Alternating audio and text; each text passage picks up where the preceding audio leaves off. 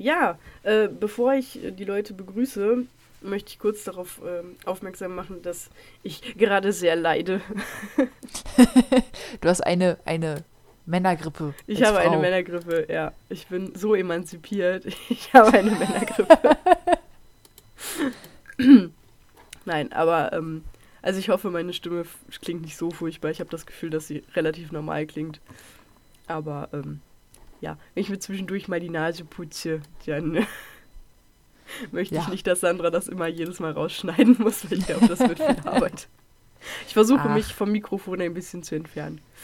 Ach, rotz einfach rein, ist okay. Damit ja. müssen die Leute klarkommen. Genau, ich wollte es nur mal erwähnt haben. Ich möchte, dass die Welt es mitbekommt, wenn ich krank bin. das ist mir enorm wichtig. Mhm. Ja, und mit meiner äh, seidig weichen Stimme sage ich Hallo und herzlich willkommen an alle lieben Menschen da draußen an den Empfangsgeräten. Mein Name ist Sophia. Und mein Name ist Sandra. Und zusammen sind wir Grabgeflüster. Das ist ein True Crime Podcast der Krempelkisten Corporation GmbH, KKG und so weiter. Das heißt, wenn ihr uns schreiben wollt oder immer erfahren wollt, wann die nächste Folge rauskommt, schaut einfach mal bei unserem Instagram-Account Krempelkiste vorbei. Hier reden wir aber natürlich nicht über Instagram oder Kisten. Nein, hier geht es um wahre Verbrechen rund um die Welt. Wir reden über grausame, interessante, aber auch abscheuliche Fälle, bei denen wir sowohl auf die TäterInnen und die Tat an sich eingehen, aber auch auf die Opfer und Hintergrundinformationen beleuchten, die man so vielleicht noch nicht gehört hat.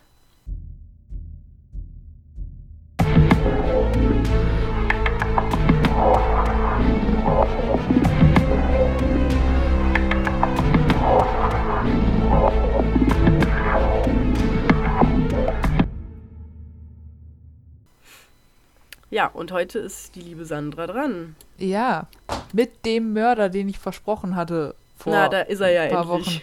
Ja, du musst nicht mehr auf ihn warten. Sehr schön. Ich habe mich schon äh, gefragt, wann ich ihn denn endlich mal zu hören bekomme. Ja, ja, heute. Heute ist es soweit.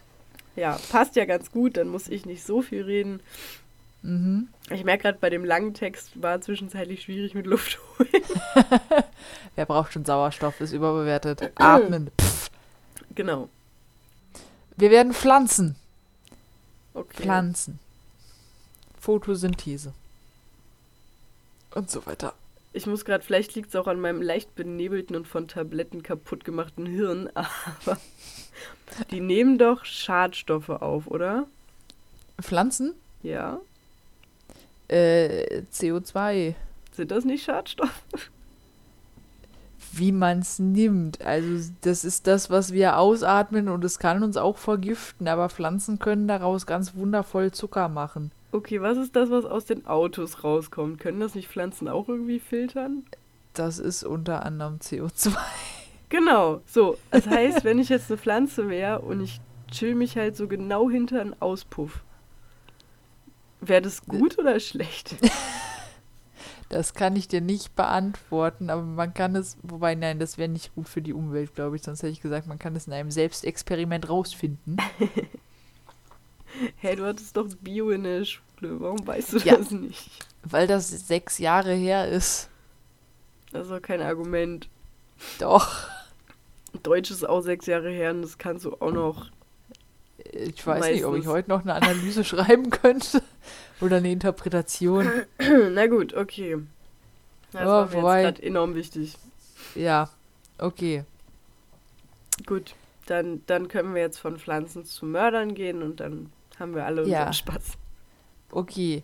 Ähm, und ich, ich gebe am Anfang aber direkt mal einen Tipp, weil ich habe den Fehler gemacht, mal wieder bei der Recherche für den Fall etwas zu essen, und mal wieder habe ich festgestellt, dass das keine gute Idee war, weil die Pizza wesentlich weniger gut geschmeckt hat, als sie das normalerweise tut. Denn es war auch an ein paar Stellen ein bisschen eklig. Ist dir klar, dass Und es in diesem Podcast einfach so rüberkommt, als wären wir all time am Phrasen? Egal. Apropos Essen, ich habe Hunger. Hast du was zu essen da? Nein. Gut. Zumindest für den Anfang. Ähm, ach so, genau. Und ähm, ich gebe auch eine Spoilerwarnung am Anfang, weil bevor wir zu dem Fall kommen, würde ich dir gerne erstmal von zwei Filmen erzählen. Habe ich die Filme schon gesehen? Ich, nee, ich glaube nicht. Ich gehe aber heißt, auch davon spoilerst aus. du mich? Oder kann ich bei der Spoilerwarnung weggucken? Äh, hören? Ich, ich gehe halt davon aus, dass du die Filme eh nicht gucken willst, weil ich kenne deine Einstellung zu Horrorfilmen. Ah, okay. Ja, dann kannst du mich spoilern.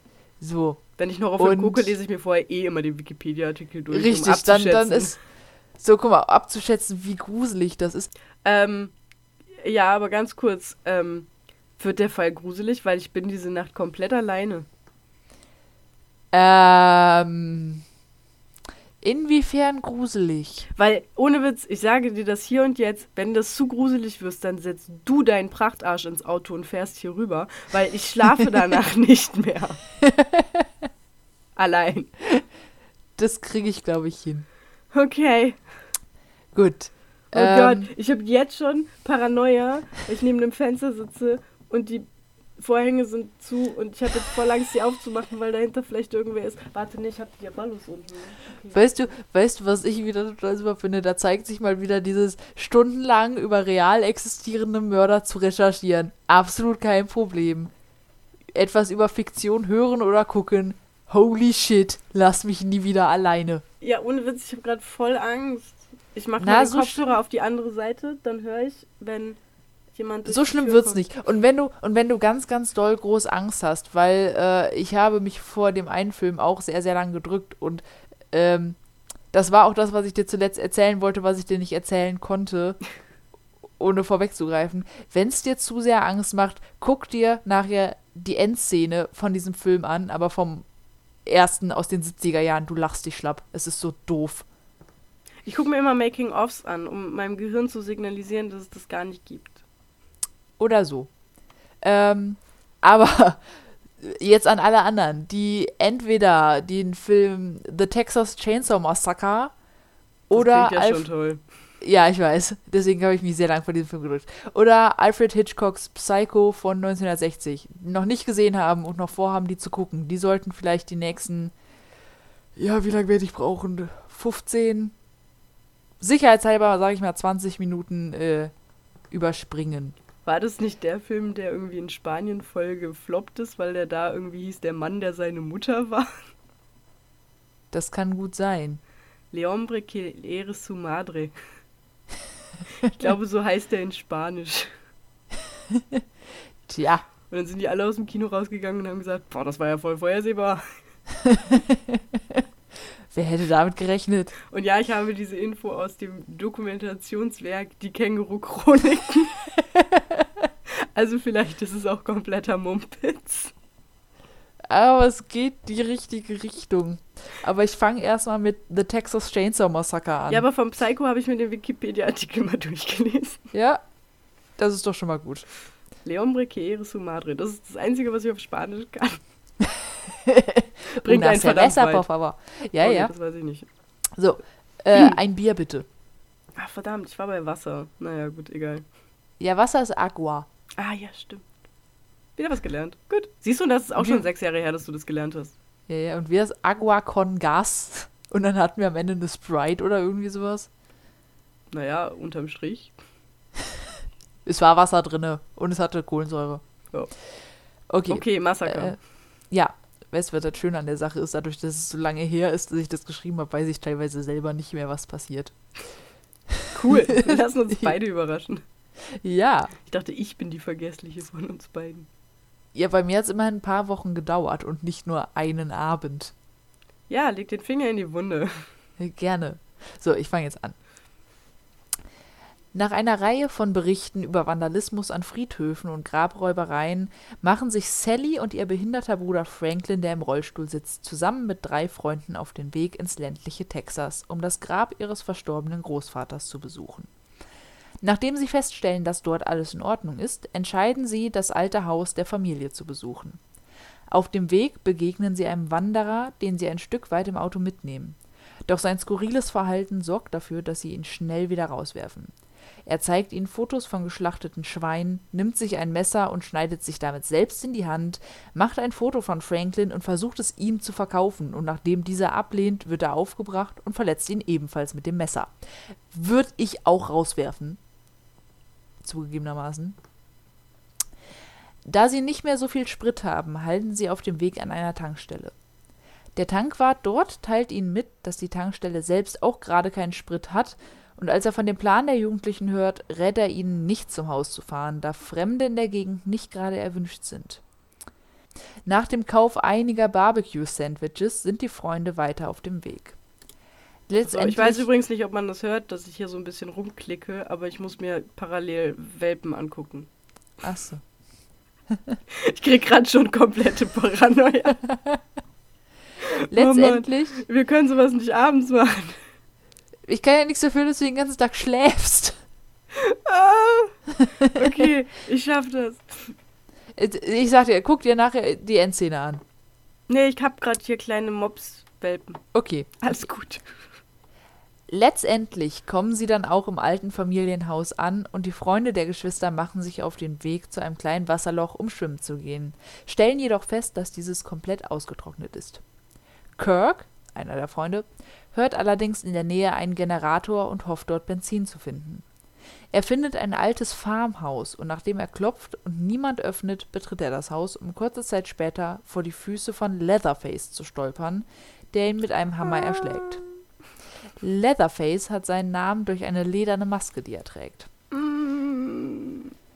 Nachdem Pam, Kirks Freundin, einige Zeit gewartet hat, macht auch sie sich auf den Weg in das Haus, um nach ihm zu sehen. Oh, können wir nicht einfach über Serienmörder reden? Das ist aber wichtig. Okay, aber das basiert nicht auf einer wahren Begebenheit, oder? Nein. Gibt's diesen Leatherface? Nein. Das klingt mir zu zögernd. Okay, oh, der guckt ganz süß, der Welpe. Ja. Sie stolpert in einen Raum, dessen Boden mit Knochen und Federn übersät ist. Sie schreit und Leatherface betritt den Raum. Mhm. Zwar gelingt es ihr, aus dem Haus zu stürmen, weit kommt sie jedoch nicht, bevor sie gepackt wird und an einem Fleischerhaken aufgehängt wird. Ah! Ich guck mal ganz kurz, ob ich mein Zimmer abschließen kann. Das war doch voll schlüssig. ich habe auch das Gefühl, wenn man das so hört, ist es tatsächlich schlimmer, als ich dies. Also ich habe mir die Szenen angeguckt und so 70er Jahre Horrorfilme haben es halt echt drauf, das alles nicht gruselig wirken zu lassen. Also schon so ein bisschen, aber irgendwie. Alter. ich bin nie allein in diesem Haus. Nie. Und genau heute sind alle weg. Aber du wusstest doch, dass es um Serienmörder geht. Vor allem, ich traue mich jetzt schon gar nicht, dir den nächsten Satz vorzulesen. Oh Gott! Dort hängend muss sie dann zusehen, wie Leatherface Kirks toten Körper mit einer Kettensäge auseinandernimmt. Inzwischen geht langsam die Sonne unter und Jerry, mit dem Sally angebandelt hatte, machte sich nun auf die Suche nach den beiden Verschwundenen. Er geht in die grobe Richtung, in die die beiden verschwunden sind und hört nach einiger Zeit ebenfalls den Generator, geht zum Haus und du kannst dir, glaube ich, denken, was passiert. Er betritt die Küche, hört aus der Tiefkühltruhe Geräusche, öffnet diese und findet eine dem Tode nahe Pam. Während sie versucht, sich aus der Truhe zu hieven, kommt Leatherface, erschlägt auch Jerry mit einem Hammer und stopft Pam zurück in die Kühltruhe. Inzwischen ist es Nacht, und da Jerry den Schlüssel des Wagens mitgenommen hat, was voll schlau ist, machen sich nun auch Sally und Franklin auf die Suche. Nachdem sie einige Zeit durchs Gestrüpp gestrauchelt sind, kommt Leatherface und rammt Franklin die Kettensäge durch die Brust. Sally läuft los in Richtung des einzigen Lichts, das sie sieht, was leider das alte Farmhaus ist. Sie rennt ins Obergeschoss, findet dort zwei vertrocknete Körper, springt letztendlich aus dem Fenster und kommt schließlich zurück zur Tankstelle. Der Tankwart dort verspricht ihr zu helfen, kommt kurze Zeit später mit einem Seil, Sack und einem Besen wieder – schlägt Sally mit dem Besen nieder, fesselt sie und packt sie in sein Auto. Was übrigens auch sehr lustig aussah. Ich kann es immer nur wieder sagen. Wenn es gruselig wird, guck dir die Szenen an. Es ist sehr lustig. Es klingt so ironisch. Auf dem Weg trifft er auf den Wanderer, sammelt ihn ein, denn die beiden sind scheinbar Brüder, und rate, wer noch ein Bruder von den beiden ist. Ich versuche nur mit halbem Ohr zuzuhören. Ich kann nicht mitdenken. Es ist Leatherface. Sally wird an einen Stuhl gefesselt und wird erstmal von den drei Brüdern gefoltert, indem sie beim Abendessen dabei sein muss, was offensichtlich aus menschlichem Fleisch besteht. Nach einiger Zeit holen sie noch den Grandpa, einen der scheinbar vertrockneten Körper, der aber wohl doch noch lebt. Sie schneiden in Sallys Finger und lassen Grandpa Sallys Blut trinken. Dann sprechen sie darüber, dass Grandpa der beste Schlachter überhaupt war und entscheiden, dass er nun die Ehre hat, Sally zu töten. Sie drücken ihm einen Hammer in die Hand, aber der Grandpa kriegt es nach mehreren Versuchen nicht hin, sie zu töten. Der trifft halt einfach nicht. Der ist halt zu alt. Gerade als einer der anderen den Part übernehmen möchte, schafft sie es loszukommen, erneut aus dem Fenster zu springen und davon zu laufen, gefolgt von dem Wanderer und Leatherface. Sally schafft es weit genug auf eine Straße, als sie von dem Wanderer gepackt wird, der allerdings dann von einem vorbeikommenden Truck überfahren wird. Kurze Zeit später kommt ein Pickup-Truck vorbei und Sally schafft es aufzuspringen und davonzufahren. Der Film endet dann damit, dass Leatherface Kettensäge schwingend über die Straße läuft. Und von einem Truck überfahren wird. Wow, okay, schönes Ende. Nee. Doch, doch, aber doch, es ist doch, wirklich. Doch, nee, aber vor allen Dingen, das ist halt so. Können wir das für mich nicht einfach so enden lassen? Ja, ja, können wir. Aber es, es, es, ist halt, die Endszene ist so unendlich dumm. Weil die rennen da halt lang und man guckt sich das an und denkt sich so, wenn du dir ein bisschen mehr Mühe geben würdest und nicht die ganze Zeit kreuz und quer über die Straße rennen würdest, hättest du sie schon längst gepackt. Und was ich halt absolut nicht verstehe, dann kommt dieser Truckfahrer, fährt den platt, Sally kommt auf den zugerannt, springt bei dem quasi in die Kabine rein und Leatherface fängt halt an so an der Tür, der macht halt so ein paar Kratzer an die Tür mit seiner Kettensäge und die beiden kommen auf die Idee, anstatt in dem Truck, wo die gerade drin sitzen, einfach loszufahren kommen die auf die schlaue Idee, hey, lass doch aussteigen und versuchen wieder wegzurennen. Bis ha. dann halt irgendwann dieser andere Truck vorbeikommt. Und ich denke, warum? Es ist dumm. Ich weiß, Horrorfilme sind oft dumm, aber warum? Naja. Du hast den ersten Film überstanden. Hm. Kommen wir jetzt zu Alfred Hitchcocks Psycho. Hm. ich höre die Begeisterung raus. Ich bin innerlich tot. In dem Film sehen wir Marion Crane, die ihrem Arbeitgeber 40.000 Dollar gestohlen hat und mit dem Wagen auf der Flucht ist. Bei einem Gebrauchtwagenhändler tauscht sie den Wagen und macht sich weiter auf den Weg. Gegen Abend beginnt es allerdings so stark zu regnen, dass Marion kaum noch etwas sehen kann, also hält sie in einem Motel an der Autobahn. Nach mehrmaligem Klingeln beim Haus nebenan öffnet schließlich Norman Bates, der ihr ein Zimmer im leerstehenden Motel anbietet. Während Marion also ihre Sachen im Zimmer verstaut, hört sie ein Streitgespräch, scheinbar zwischen Norman und seiner Mutter, die der Meinung ist, Marion sei ein Flittchen und hat es nur auf ihren Sohn abgesehen. Norman, der nichts davon wissen will, lädt Marion schließlich zum Abendessen ein. Marion fällt jedoch schnell auf, dass Norman im Umgang mit Fremden nicht viel Erfahrung zu haben scheint. Nach dem Essen geht Marion duschen und wird in der Dusche von der Gestalt einer älteren Frau getötet. Nach Marions Verschwinden beschließen ihr ehemaliger Liebhaber Sam und ihre Schwester Lila zusammen mit dem vom Arbeitgeber engagierten Detektiv Abergast nach ihr zu suchen. Abergast entdeckt das Motel und auch er findet Normans Verhalten merkwürdig. Er beschließt, die Mutter kennenlernen zu wollen und gibt Sam und Lila Bescheid, Nachdem er das Haus betreten hat, wird auch er von einer älteren Frau erstochen. Zwischenzeitlich finden Sam und Lila heraus, dass Normans Mutter eigentlich schon vor Jahren gestorben ist. Nachdem sie von Abergast nichts mehr hören, fahren auch sie zu dem Motel. Sie geben sich als Paar aus, das in einem der Zimmer übernachten will. Bevor sie Norman treffen, hören sie aber noch ein Streitgespräch zwischen Norman und seiner Mutter, in dem Norman sagt, dass er sie zu ihrer eigenen Sicherheit in den Keller bringt. Sam soll Norman ablenken, während Lila das Haus durchsucht. Im Keller findet Lila die halb verweste Leiche einer Frau, die an einem Stuhl gefesselt ist. Norman kommt in den Keller gerannt, um Lila zu beseitigen, wird aber vom hinterherstürmenden Sam überwältigt. Und jetzt kommt wahrscheinlich eine Szene, die dich höchstwahrscheinlich triggern wird. Hat sie mich auch, aber naja. In der nächsten Szene sitzen Sam und Lila auf dem Polizeirevier und bekommen von einem Psychologen Normans Gesundheitsstatus erklärt. Norman leide, nachdem er seine Mutter und ihren damaligen Liebhaber ermordet habe, an einer ernsten Schizophrenie. Ach.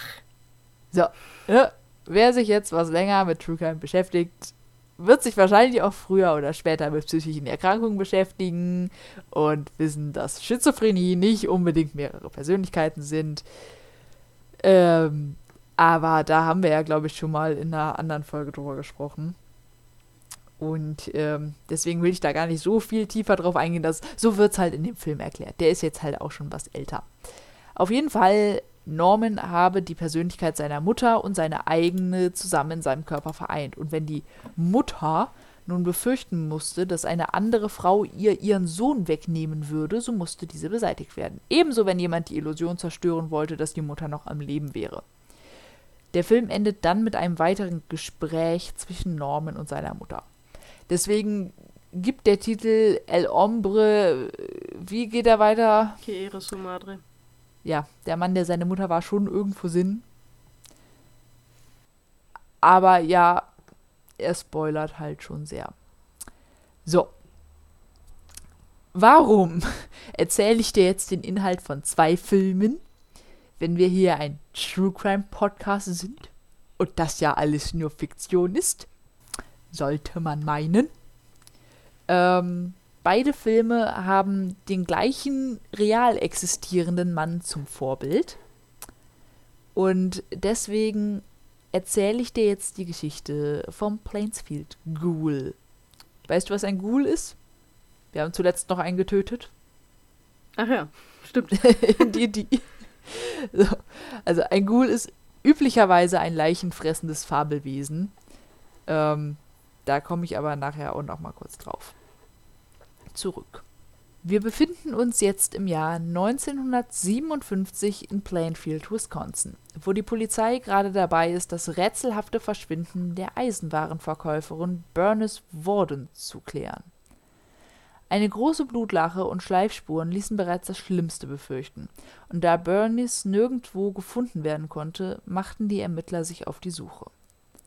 Ein Quittungsbeleg, der neben der Blutlache lag, gab bereits einen heißen Tipp, wer der Täter gewesen sein könnte, und Zeugenaussagen bestätigen, dass eben jener Mann sich an diesem Tag mit, mit dem mutmaßlichen Todeszeitpunkt übereinstimmend im Laden aufgehalten hat. Und Plainfield ist jetzt keine dicht bevölkerte Stadt, da kannte halt auch jeder jeden, deswegen war es für die Zeugen auch relativ leicht, die Person zu identifizieren. Mit der Annahme, dass es sich hierbei um Bönnys letzten Kunden des Tages gehandelt haben müsste, machte sich die Polizei also auf den Weg zu Eds altem Farmhaus. Und es könnte nicht mehr Klischee-Horrorfilmstimmung aufbauen. Das Grundstück war verlassen, es gab weder Licht noch Strom, nur ein übler Gestank, der über das Grundstück wehte. Ed war zwar nicht aufzufinden, man hatte sich jedoch in weiser Voraussicht vorab einen Durchsuchungsbefehl organisiert, so dass die Ermittler nun anfangen konnten, das Gelände zu durchsuchen. In einem Schuppen fanden sie schließlich Bernice. Ein Körper, der zuerst als Hirschkadaver gesehen wurde, stellte sich nach genauerer Betrachtung als Frauenleiche heraus, die im Schuppen aufgehangen wurde. Der Oberkörper war geöffnet und die Eingeweide sowie der Kopf entfernt worden den fand man später in einem Sack mit Nägeln durch jedes Ohr, die mit Bindfaden verbunden waren. Er war präpariert wie eine Jagdtrophäe, die man sich stolz an die Wand hängen wollte. Aber das war nicht alles. Nachdem die Durchsuchung vom Schuppen weiter in das Haus ging, sollten noch weitere Grausamkeiten gefunden werden. Insgesamt fand man Teile verschiedener, mindestens 15 Leichen, die alle ausschließlich weiblich waren. Warum Teile? Weil Ed die Körper bearbeitet hatte. Er hatte teilweise seine Möbel mit Menschenhaut überzogen, sich Lampenschirme aus Haut gemacht, ebenso Westen und einen Anzug. Man fand Masken aus menschlichen Gesichtern, eine Schachtel mit mehreren Vaginen, frag nicht, eine Sammlung Nasen, frag nicht, und einen Gürtel aus Nippeln. Frag nicht. Frag nicht. Keine Ahnung. In der Küche fand man schlussendlich noch eine Tüte, in der sich ein menschliches Herz befand. Aber Spoiler, Kannibalismus konnte Ed nie nachgewiesen werden. Der Rest ist aber auch schon schlimm genug, meiner Meinung nach. Ja, reicht. Ja. Ebenso fand man weitere Jagdtrophäen. Wie den Kopf von Bernice hatte Ed neun weitere Frauenköpfe präpariert und an die Wände aufgehangen. Wie kommt ein Mensch dazu, unter solchen Umständen zu leben? Dass man Knacks weg hat, das ist klar. Ähm, das kann man auch nicht unbedingt nur mit schwieriger Kindheit und sonst was entschuldigen, aber Überraschung, er hatte eine schwierige Kindheit. Was? Was? Das wäre mal was ganz Neues. Mhm. Ed lebte mit seinem Bruder Henry und seinen Eltern George und Augusta schon seit klein auf in Wisconsin. Der Vater war ein starker Alkoholiker, die Mutter strenggläubige Christin, die es mit ihrem Glauben jedoch etwas zu eng sah. Und mehr als einmal gab es zwischen den Eltern starke Reibereien. Die Ehe der beiden war von Anfang an unglücklich. George soff und Augusta verhöhnte ihn, was öfter dazu führte, dass sie dann verprügelt wurde. Da George nicht in der Lage war, einen Job mehr als ein paar Tage zu halten, weil er dauernd wieder seiner Alkoholsucht verfiel und unzuverlässig war, entschied Augusta sich, ein eigenes Lebensmittelgeschäft zu eröffnen, um die Familie über Wasser zu halten, und musste selber den Großteil der Arbeit machen, da George jegliches Geld, was er verdiente, in Alkohol ausgab. Aber eine Scheidung kam absolut nicht in Frage für Augusta, denn sie hatte das Versprechen gegeben, bis dass der Tod sie scheide. Hm, das ist das Problem. Sexualität war ein Zeichen der Begierde des Mannes, dennoch ging sie ihren ehelichen Pflichten nach, da sie selbst ja auch einen Kinderwunsch hegte. So wurde 1901 der erste Sohn Henry geboren. Da Augusta sich jedoch ein Mädchen wünschte, da ein Mädchen wahrscheinlich leichter zu erziehen war, wurde sie erneut schwanger und brachte 1906 den Sohn Ed auf die Welt. Sucht man sich halt nicht aus, was man bekommt. Sieben Jahre nach Eds Geburt beschließt Augusta, ihr Lebensmittelgeschäft zu verkaufen, da sie damit genug Geld hätten, ein Farmhaus in der Nähe von Plainfield zu kaufen und die beiden Söhne vor äußerlichen Einflüssen zu schützen. Hm. Die beiden durften die Farm letztendlich nur noch für den Schulbesuch verlassen. Augustas Erziehungsmethoden waren, ich sag mal, speziell. Augusta war eine sehr dominante Frau, die keinen Widerspruch duldete und dann auch gerne mal ausholte. Das und ihre ständigen Reibereien mit ihrem Mann führten auch bei den beiden Jungen früh zu einem aggressiven Verhalten. Jeden Tag las sie aus der Bibel vor, bevorzugt die Stellen, in denen es um Tod und Verderben ging.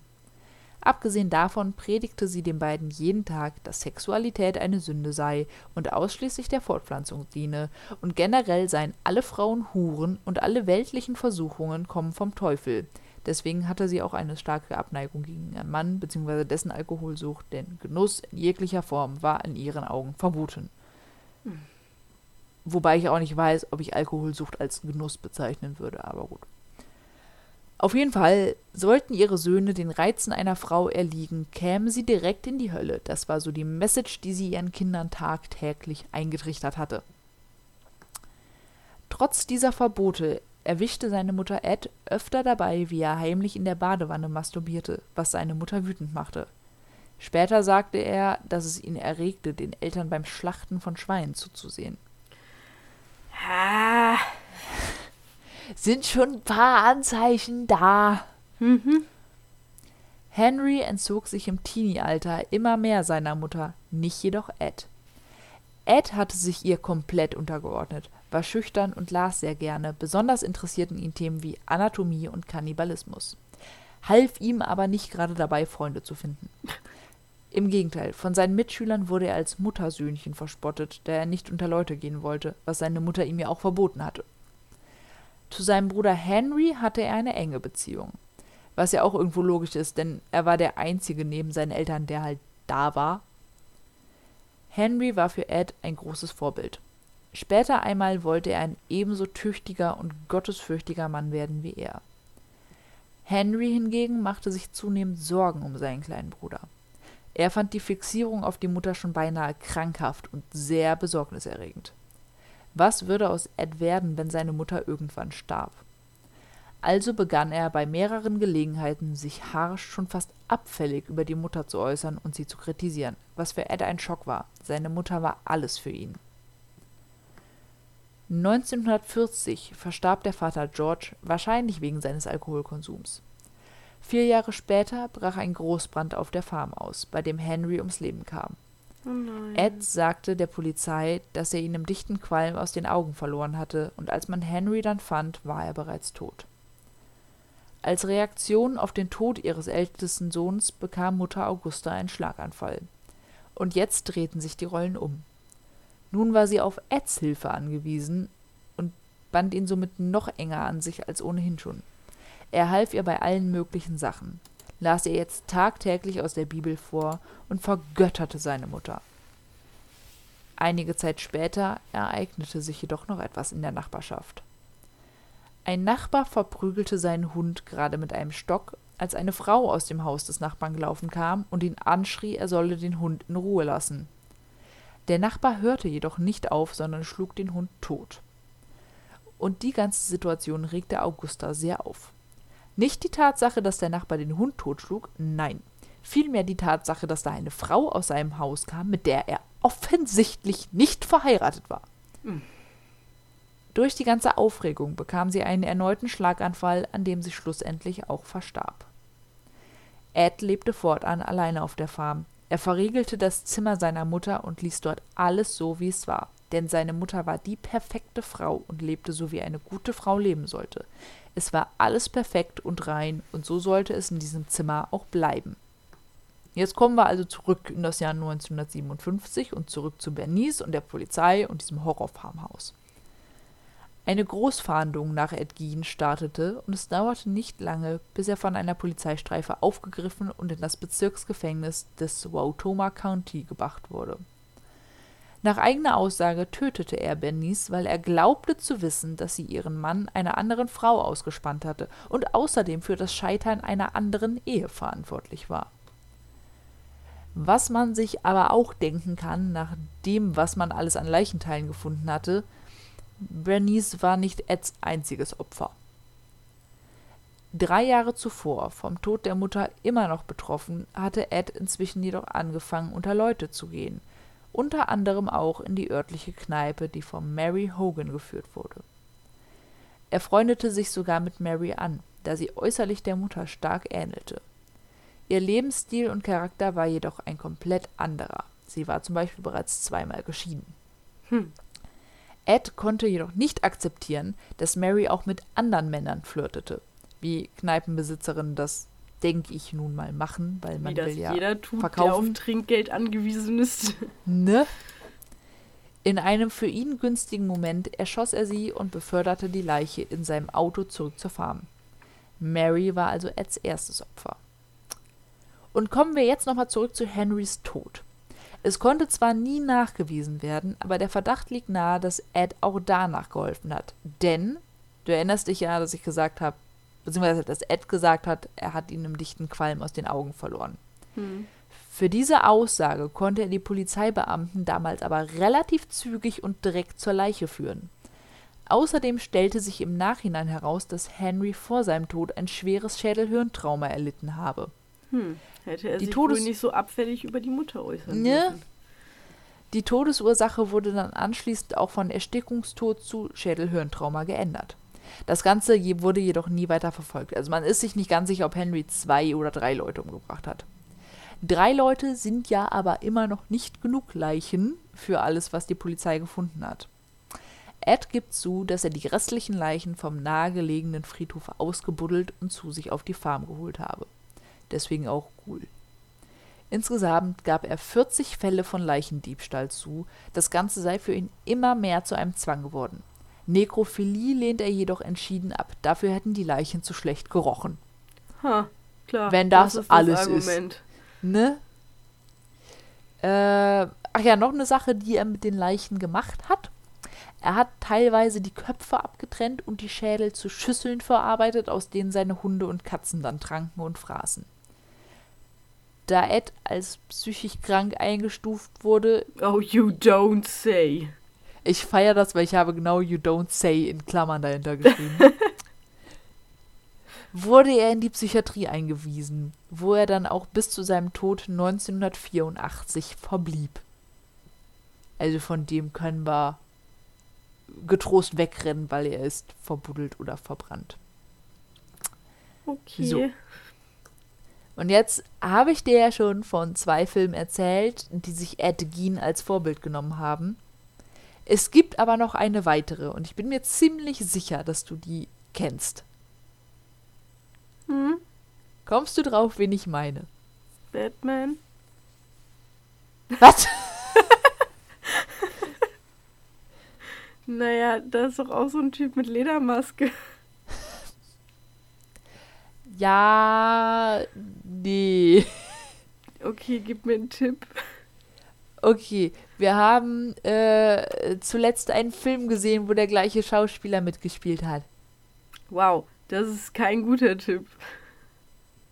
Das heißt, irgendein Film, den ich mit dir gesehen habe. Der letzte Film, den wir gesehen haben. Mark Gatiss. Den Anthony Hopkins. Genau den. Schweigen der er Lämmer. Ja. Ach, der ist auch davon inspiriert. Ja, nicht Hannibal Lecter, aber Buffalo sondern der. Schmetterlingstyp. Ja, ja. Buffalo Bill. Ach, krass. Hä? Der ist doch komplett der anders. Naja, der hat auch Frauen getötet und gehäutet. Also er wollte Ach, sich stimmt. dann damit zu einer Frau machen, aber. Ja, der Ja, hat sich auch stimmt. gedacht, menschliche Haut, da kann man sich mal Klamotten draus machen. Stimmt, ja, Ich- jetzt wo du es sagst. Ich finde, das ist halt, also, ah, weiß ich nicht. Wie gesagt, dass du da einen psychischen Knacks für haben musst, keine Frage. Aber wer kommt denn auf die Idee, sich aus Haut Kleidung oder Möbel zu machen? Na, der Typ. Äh, Ja, aber warum? Warum? Weil er einen Knacks weg hat. Ja. Aber also, das Ding, also es gibt ja viele Leute mit schwieriger Kindheit und ich kann mir auch gut vorstellen, dass es einige Geschichten gibt, wo die Eltern einen großen Einfluss haben und auch, dass du ein ziemliches Muttersöhnchen bist, aber der Großteil macht sowas, hoffe ich nicht. Nein, der Großteil fängt sich wieder. Ja, Man muss das ja auch positiv sehen. Es gibt viele, viele Menschen, die es geschafft haben. den Sprung zu machen, die Ja. Kurve zu kriegen. Genau. Ja. Naja. Aber als ich für den Fall recherchiert habe, äh, ich habe gelernt, wir sind alle Huren, also alle Frauen. Ah ja, jetzt wo du es sagst, fällt es mir auf. ne? Ne? Finde ich halt auch irgendwie. Also, Das widerspricht meinem ganzen Emanzipations- und Feministengehabe. ja gut, ist ja schon ein paar Jahre her. Das macht's nicht besser. Ah Gott. Aber wie, wie traurig muss deine Ehe sein? Also, dass man gläubig sein kann, ist ne, absolut kein Thema. Aber wie traurig muss deine Ehe sein, dass wirklich das Einzige, woran du dich noch festklammern kannst, Gott ist und dann die Geschichten über Tod und Verderben. Auch noch. So, warum die? Es gibt so viel Schönes im, im, im Christentum. Nenn mir eins. Liebe deinen Nächsten wie dich selbst. Er ist auch mehr Okay, Empfehlung. Ja, du weißt, was ich meine. Es gibt nette, nette Gedankenansätze. Du bist in der Kirche, mach's nicht schlecht. Ich bin ausgetreten. Ja. Aber man muss halt schon sagen, dass gerade das Alte Testament Ja, pst. jetzt eher auf Krawall aus ist. Ich hatte eine Kinderbibel. Da war alles immer Friede, also war nicht alles Friede, Freude, Eierkuchen, aber sie haben die Geschichten schön nett verpackt. Ja. Mit schönen Bildchen. Ja, je nachdem, worauf du dich fokussierst. Hier das mit der Arche, voll süß, ganz viele Tierchen, dass bei der Flut halt tausende Millionen Menschen umgekommen sind. Lassen wir mal einfach, das vergessen wir. Aber hey, von jeder Tierart ein Pärchen. Ja. Ja. Und die, die Typen, die mitgefahren sind, durften sogar ihre Frauen mitnehmen. Das ist sehr liebreizend. Ja. Ich glaube, sonst hätte die Menschheit auch ein großes Problem gehabt damals. Er hätte sie auch so gehabt, weil das waren halt irgendwie vier Paare oder so. Also Ja. die waren ja alle eine Familie. Und Angeheiratete. Ja, guck mal. so behindert sind wir alle nicht. Ein Teil schon, aber naja. Ja, ich habe auch. Das hat zwar jetzt nicht wirklich was damit zu tun, aber ich habe vorhin eine, eine Quarks-Doku über Sperma gesehen, wo ein, ein, ein Arzt auch da war, der meinte, das Sperma wird halt immer schlechter. Und wenn das so weitergeht, haben wir ein großes Problem. Weil dann kann kein Mann mehr befruchten, weil irgendwelche äußerlichen Einflüsse äh, die Qualität beeinträchtigen. Was könnte es nur sein? Und dann sitzt man da und denkt sich, hm, ich schiebe einen Großteil auf Ernährung. Oh wow, ich war bei der Sitzheizung in Autos. Ja, die gar nicht mal. Das wurde tatsächlich, ja, was heißt widerlegt. Aber es konnte wohl nicht nachgewiesen, dass das dauerhaft Schäden für die Fruchtbarkeit hat. Ach, krass. Wo ich mir aber auch denke, ja gut, also wie ich das verstanden habe, die Spermien mögen es was kühler. Das heißt, selbst wenn du mal eine Sitzheizung benutzt, dann, keine Ahnung, killst du den nächsten Schuss, aber danach wird ja einfach neu produziert. Könnte ich mir vorstellen. Hm. Okay, Also muss ich für- meinem Bruder sagen, weil der versucht sich damit, glaube ich, gerade unfruchtbar zu machen. Da muss er jedes Mal, jedes Mal vorher. Oder baden gehen, weil 40 Grad Badewanne schaffen die nicht, haben wir gelernt. Ach, okay. Da sind die wohl relativ schnell tot. Und in ihrer eigenen Pfütze auf einer Boxershorts leben die noch gut drei Stunden. Die kann ja gar nicht ab, die Dinger. Ja. Infos, die die Welt braucht. Wir kommen von Serienmördern auf Sperma. Naja, also so weit hergeholt ist das jetzt nicht, ne? Ja. Also können wir auch noch kurz über das Wort, weil ich bin mir nicht sicher, ab wann ist ein Serienmörder ein Serienmörder, weil er wurde ein paar Mal Serienmörder genannt, aber ich fand halt Also ich meine, die allgemeine Bezeichnung ist, Serienmörder sind jene, die mindestens drei Morde begangen haben bei nicht zusammenhängenden Ereignissen. okay. Ja, wenn er seinen Bruder umgebracht hat, würde es ja hinkommen. Ja, also quasi, wenn ich jetzt in ein Haus einbreche und da drei Leute töte, bin ich kein Serienmörder. Ich habe zwar drei Leute getötet, aber halt bei einem Ereignis. Ja, Und es müssen halt- wohl drei getrennte Ereignisse sein. okay. Hm, Weil sonst wäre es ja keine Serie. das ist wohl wahr. Gut, und zwei ist zu wenig. Zwei könnte halt auch einfach Zufall sein, denke ich mal. Naja, was heißt Zufall? Nee, aber zwei Ja. halt keine Serie. Also ich meine. Oder? Zweiteiler nennt es ja auch nicht Serie. Der Zweiteiler-Killer. Das kann man voll doppeldeutlich verstehen. Äh. Eieiei. Okay. Die Folge ist zwar nicht so lange, aber mein Gehirn wird langsam Matsche. Das wird immer schlimmer gerade. Ja, ich schieb hier einfach gerade voll die Panikattacken. Nein, es wird alles gut. Ah, ich werde sowas von nicht schlafen können. Doch. Du musst einfach nur Hörspiel hören. Ja, aber guck mal, du musst halt auch überlegen, dieses Haus ist ja derbe alt. So, das macht halt überall Geräusche. Laut Hörspiel hören. Ja, aber dann höre ich den Mörder ja nicht, wenn er reinkommt. Du bist doch unter der Decke, da kommt er doch gar nicht an dich ran. Sogar Weil du hast dein Bett nicht Decken. an der Wand stehen, ne? Nein, nur das Kopfende. Dann, dann musst du das Bett jetzt an die Wand schieben und dich dann Alter, das Wand ist ein Doppelbett aus massivem Holz. Psst. Das kann ich nicht mal schieben. Ja, dann kann ich dir auch nicht helfen. Da musst du die Füße schön unter der Decke lassen. Dann kann der auch nicht danach greifen. Natürlich lasse ich die Füße unter der Bettdecke. Ja, ich, es gibt jetzt Leute, wie ich gelernt habe, die das nicht tun. Alles Psychopathen. Ja, ja, habe ich mir auch gedacht, du krankes Schwein. Was machst du jetzt? Was machst du jetzt, wenn die Hand von unterm Bett kommt und dazu packt? Oh, können wir bitte nicht darüber reden? Okay, okay. Äh, Neue Regel. Wir reden in unserem True Crime Podcast nie wieder über Horrorfilme. sondern nur noch über realen Horror. Ja. Gut. Ich glaube, jetzt muss ich mir gleich irgendwelche True Crime Scheiße durchlesen, um wieder runterzukommen. Aber ich guck mal, ob ich noch ein Bild von einem. Oder, oder ich kann versuchen, dich mit einem Darwin Award wieder ein bisschen davon wegzukriegen. Ich gucke mir gerade Pomerian-Welpen an. Die sind sehr süß. Das ist ein kleiner Ja. Hund, der hat eine Brille in der Pfote. Wobei ich sagen muss, ähm, unpopular opinion, Pomeranians sind total overrated. Er hat eine Brille in der Pfote. Ja, er ist ja auch ein Welpe. Welpen sind immer süß, aber ich verstehe trotzdem den Trend um die explodierten Bälle nicht. Die sind zu klein, um Hund genannt zu werden und weiß ich nicht. Die haben so ein Maul, wenn die das aufmachen zum Hecheln, dann denke ich mir, da brauche ich einen Finger reinstecken und dann ist da kein Platz mehr drin. You know? Er hat eine Brille in der Pfote. Okay, wollen wir einfach noch eine Stunde über kleine süße Welpen reden?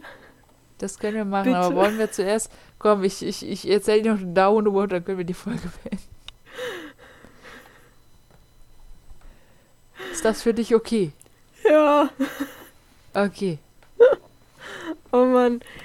ist, es, ist es wirklich ganz doll albern, wie ich mich verhalte? Ich bitte, ich bitte wirklich, wenn irgendwer so fühlt wie ich und nach dieser Folge nicht mehr schlafen kann, bitte schreibt das irgendwo hin. Ist mir egal, in die Kommentare oder schreibt mir privat. Ist mir völlig egal, aber ich möchte nicht alleine sein.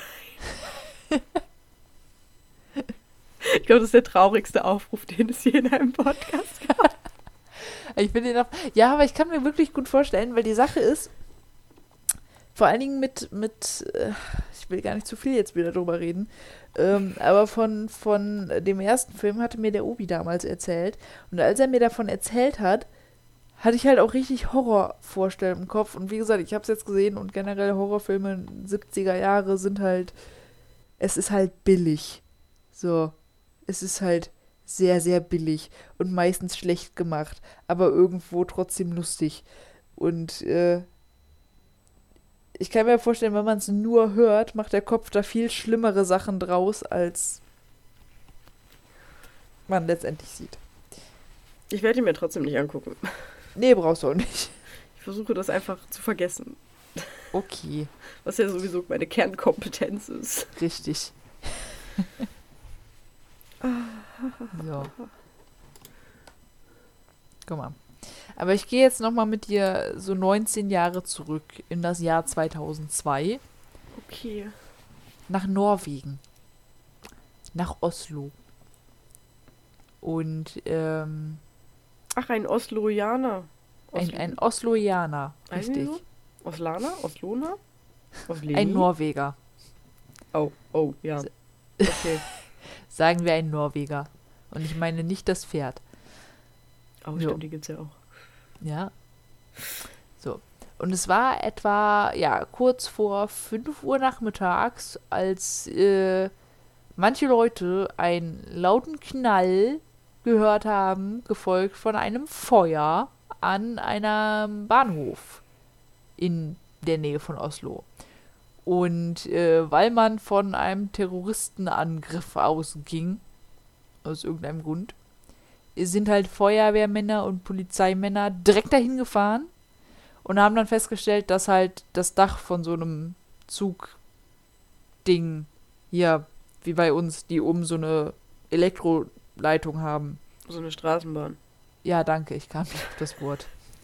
ähm, das hat halt gebrannt. So, und als das Feuer dann aus war, haben dann die Leute halt versucht zusammenzustellen, was passiert war. Und letztendlich kam dann raus, dass dann da eine Gruppe von jugendlichen Leuten ähm, ein paar Achtung, nicht betreten, Gefahrschilder ignoriert haben und äh, dann zu diesen Zügen geklettert sind, um Graffiti drauf zu sprühen. Und ein 17-Jähriger ist dann auf die Idee gekommen, auf das Dach des Zuges zu klettern, um da halt ein Bild zu sprühen. So Quatsch, dann sieht man das Und- doch gar nicht. Ja, das war ihm egal, weil auf das Dach dieses Zuges ist vor ihm halt noch kein anderer geklettert und der Spot gehörte dann ihm und dann hat er da halt gesprüht und dann wollte er sich das genauer angucken und ist halt aufgestanden und äh, dann halt in die Stromleitung Ah, Rein. nein! dran. Und äh, dann sind so 15.000 Volt einmal durch den durch. Autsch. Und- Das gab dann ein Feuerchen. Oha. Mm. Und er war wohl so übel verbrannt, dass man ihn am Anfang auch nicht unbedingt als menschlichen Körper identifiziert hat. Aber hey, ich rede mich einfach damit raus. Es ging wahrscheinlich sehr schnell. Ja, das Ich wird glaub- mit Sicherheit sehr schnell gegangen sein. Ich glaube 15.000 Volt, also auch wenn er verbrannt ist, davon wird er nicht mehr viel mitbekommen haben. Ja. Ja, aber so Gefahr, nicht betreten, Achtungsschilder stehen in der Regel nicht umsonst da. Ja, das ignoriert irgendwie gefühlt jeder, weil es halt. Weiß ich nicht. Ich nehme die auch nicht ernst. Ja, aber du kletterst auch nicht auf einen Straßenbahn rauf, um da ein Graffiti drauf zu sprühen. Ja, weil ich nicht graffitieren kann. Ist das das richtige Verb? Aber ich glaube, du würdest auch so nicht draufklettern und dann in eine Stromleitung. Nein, Digga, ich habe übel Angst vor Strom. Ich komme auch irgendwie- ich komme irgendwie in diesem Podcast rüber, als wäre ich einfach mega verfressen und hätte vor allem Angst. Dabei ist das eigentlich gar nicht so. Das ist wahr, das kann ich bezeugen. Es sind irgendwie nur Horrorfilme und Strom und Spritzen. Alles andere geht voll fit. Ich habe im Prinzip auch keine Angst vor der Dunkelheit, außer ich habe Angst vor Horrorfilmen. Dann habe ich auch Angst vor der Dunkelheit. Aber dann habe ich auch Angst im Hellen. Also im Prinzip ist völlig egal. Also ich hätte jetzt mit mit wie heißt das? Mit aus dem Licht. wie nennt man das? Mit Nachtlicht oder Nee, wenn das Licht aus ist. also mit Dunkelheit. Ja, von mir aus. Ich dachte mir so, es gibt ja auch Worte für so eine geschlossene Tür oder so, weißt du, und dann aus das Licht. Keine Ahnung, ist mir auch egal. Ich hätte jetzt auf jeden Fall genauso viel Angst, wenn das Licht an ist, als wenn es aus wäre. So. Du könntest auch einfach sagen, ohne Licht. Oh, ja, genau. das ergibt mehr Sinn. Mhm. Das ist genauso wie, es gibt kein Wort für, für nicht durstig. Es gibt durstig und es gibt, Es gibt ein lustig. Wort, das wird nur nicht benutzt. wie heißt es? Sit. Was? Sit. Sit? S-I-T-T. Sit. Okay. Es wird halt nur nicht benutzt, aber es gibt es. Weil Dann heißt es satt und sit. Ja. Ich google das. Mach Sit. das. Sit ist ein Kunstwort, das als Adjektiv das Gegenteil von durstig, also nicht mehr durstig, bedeuten soll. Die Erfindung von Sit war der größte und bekannteste Versuch, eine vermeintliche Lücke in der deutschen Sprache durch einen Wettbewerb zu schließen. Schön, dass von diesem größten und bekanntesten Erfolg kaum einer gehört hat. Aber ihr habt jetzt davon gehört. Ja, Ist Sit im Duden? Keine Ahnung, aber ich kenne das Wort schon eine ganze Weile und ich habe auch immer mal geguckt, ob ich das vielleicht auch etablieren soll in meinen Sprachgebrauch, aber ey, Wenn man das braucht Wort es sich halt auch durchsetzt- irgendwie nicht. Also es gibt wenig Situationen, in denen ich es brauche. Ja, ist von 1999, was hier steht. Wenn das Wort sich durchsetzt, werden wir es im Duden aufnehmen. Ne, Also, äh, wenn mich irgendwer fragt, hey, willst du was trinken, sage ich ja nicht, nee, ich bin sit. Weißt du, so, Ja. man hat sich ja dran gewöhnt zu sagen, einfach nein oder nee, ich habe keinen Durst. Vor allen Dingen, ich liebe das ja. Wenn du Sachen googelst, dann hast du ja so Fragen oder ähnliche Ja. Fragen. So, und hier ist jetzt, ich habe einfach nur Sit eingegeben. Und ähnliche Fragen. Ist Sit im Duden? Woher kommt das Wort Sit?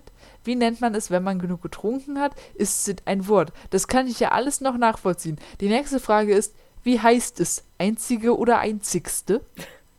Ja, das sind halt grammatikalische Fragen. Warum habe ich keinen Durst? Was ist Okay. ein Kunstwort? Ja. Und sollte man nur trinken, wenn man Durst hat? Naja, hat ja rein thematisch schon ein bisschen was damit zu tun. Ganz grob. Aber guck mal, haben wir alle wieder was gelernt. Mhm. Ja. Sit. Gut, Gut. haben wir es geschafft? Wir haben es geschafft. Vor allen Dingen, du hast es geschafft. Nee, der Horror beginnt jetzt. Soll ich dir gleich was vorsingen, aber ich glaube, dann geht der Horror erst wirklich los. Oh Gott. Besser nicht, wa? Ich glaube, nichts kann schlimmer werden als Leatherface. Oh, mein Akku ist fast leer. Oh nein, schnell mach den Ladekabel dran. Äh, ihr habt noch 15%, alles gut. Okay. Okay. Du darfst dich jetzt verabschieden. Okay, dann. Äh, ich finde es gerade so schön ironisch, allen einen guten Morgen, guten Mittag, guten Abend oder eine gute Nacht zu wünschen. Haha. Je nachdem, wann ihr das hier hört. Und wir hören uns beim nächsten Mal, wenn es wieder heißt. Grabgeflüster.